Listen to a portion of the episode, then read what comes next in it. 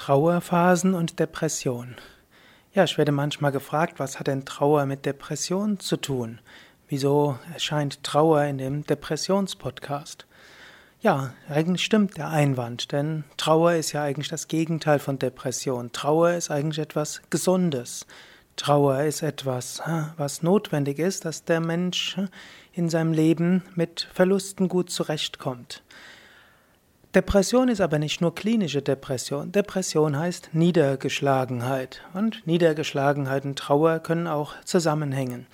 Deshalb Depression in dem Sinn, wie es ja hier im Podcast verwendet wird, ist nicht nur die sogenannte klinische Depression, also eine Erkrankung, psychische Erkrankung, die der Hilfe bedarf und des ärztlichen Beistandes oder des psychotherapeutischen oder gar des psychiatrischen Beistandes, sondern Depression im weiteren Sinne auch Stimmungs, äh, niedergeschlagene Stimmung. Ja, und Trauer gehört sicher zu den eher niedergeschlagenen Gemütszuständen.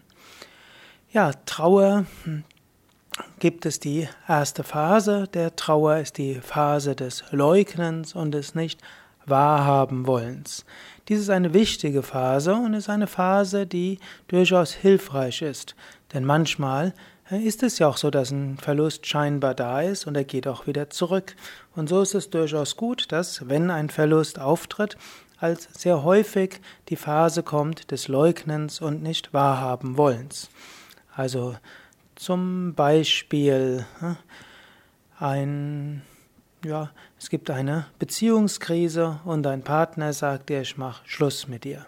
Hm, dann hm, ist es durchaus auch hilfreich, wenn du das nicht gleich für äh, gesagt, das gilt schon so, sondern es kann eben sein, dass das vielleicht ein Signal ist, ich brauche Hilfe. Vielleicht ein Signal, wir müssen an der Beziehung arbeiten. Vielleicht ein Signal, vielleicht gibt es einen Neuanfang. Und so kann diese Phase des nicht wahrhaben wollens und des Leugnens durchaus eine Weile hilfreich sein. Oder man hört die Nachricht, dass äh, ein naher Angehöriger gestorben sei. Es kann sein, dass die Nachricht nicht stimmt und es kann durchaus auch hilfreich sein, nicht gleich den vollen Trauerprozess zu beginnen. Gut, und manchmal ist jemand tatsächlich gestorben und dann hat man, spürt man aber irgendwo die Gegenwart des Verstorbenen.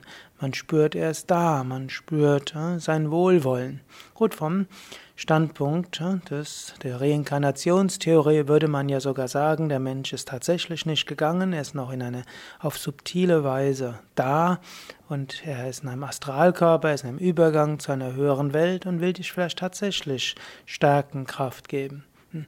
Jedem, selbst ob das dem jetzt ist oder nicht, ist jetzt letztlich unerheblich.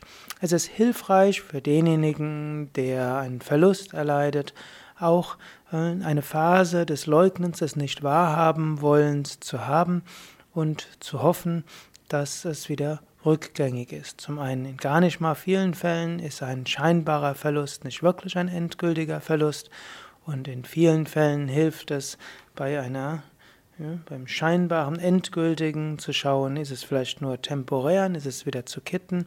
Das ist die eine Sache, weshalb es gut ist, diese Phase des Leugnen, des Nicht-Wahrhaben-Wollens zu haben. Und zum Zweiten hilft es auch nochmals eine Phase der starken Nähe zu haben, indem man es leugnet, nicht wahrhaben will und deshalb sich mehr mit dem Menschen auseinandersetzt. Wenn du also selbst einen Verlust erlitten hast und in dieser Phase bist, dann ist das nichts Schlimmes. Und wenn du jemand anders in dieser Phase siehst, nicht gleich ins, äh, massiv mit dieser re kalten Realität konfrontieren, sondern eine Weile darin lassen. Natürlich nach einer Weile ist es klar, ja, der Verlust ist endgültig. Und dann kommt die nächste Phase, die Phase der chaotischen Emotionen, die natürlich auch schon vorher kommen kann. Ich hatte ja schon mal gesagt, dass das Phasenmodell nicht eine chronologisches Aufeinanderfolgen ist. Auch was zuerst kommt, ist nicht immer klar. Es gibt auch Menschen, wenn sie von etwas hören, erstmal in schlimmste Emotionen hineinkommen und dann zur Phase des Leugnens übergehen und dann zur sich zurückziehen und dann zur Phase der Idealisierung kommen. Es gibt verschiedene Möglichkeiten. Dennoch, in diesem Podcast geht es um die Phase des Leugnens, des Nicht-Wahrhaben-Wollens, eine wichtige Phase, die sinnvoll ist, hm, die aber irgendwann zu Ende sein muss.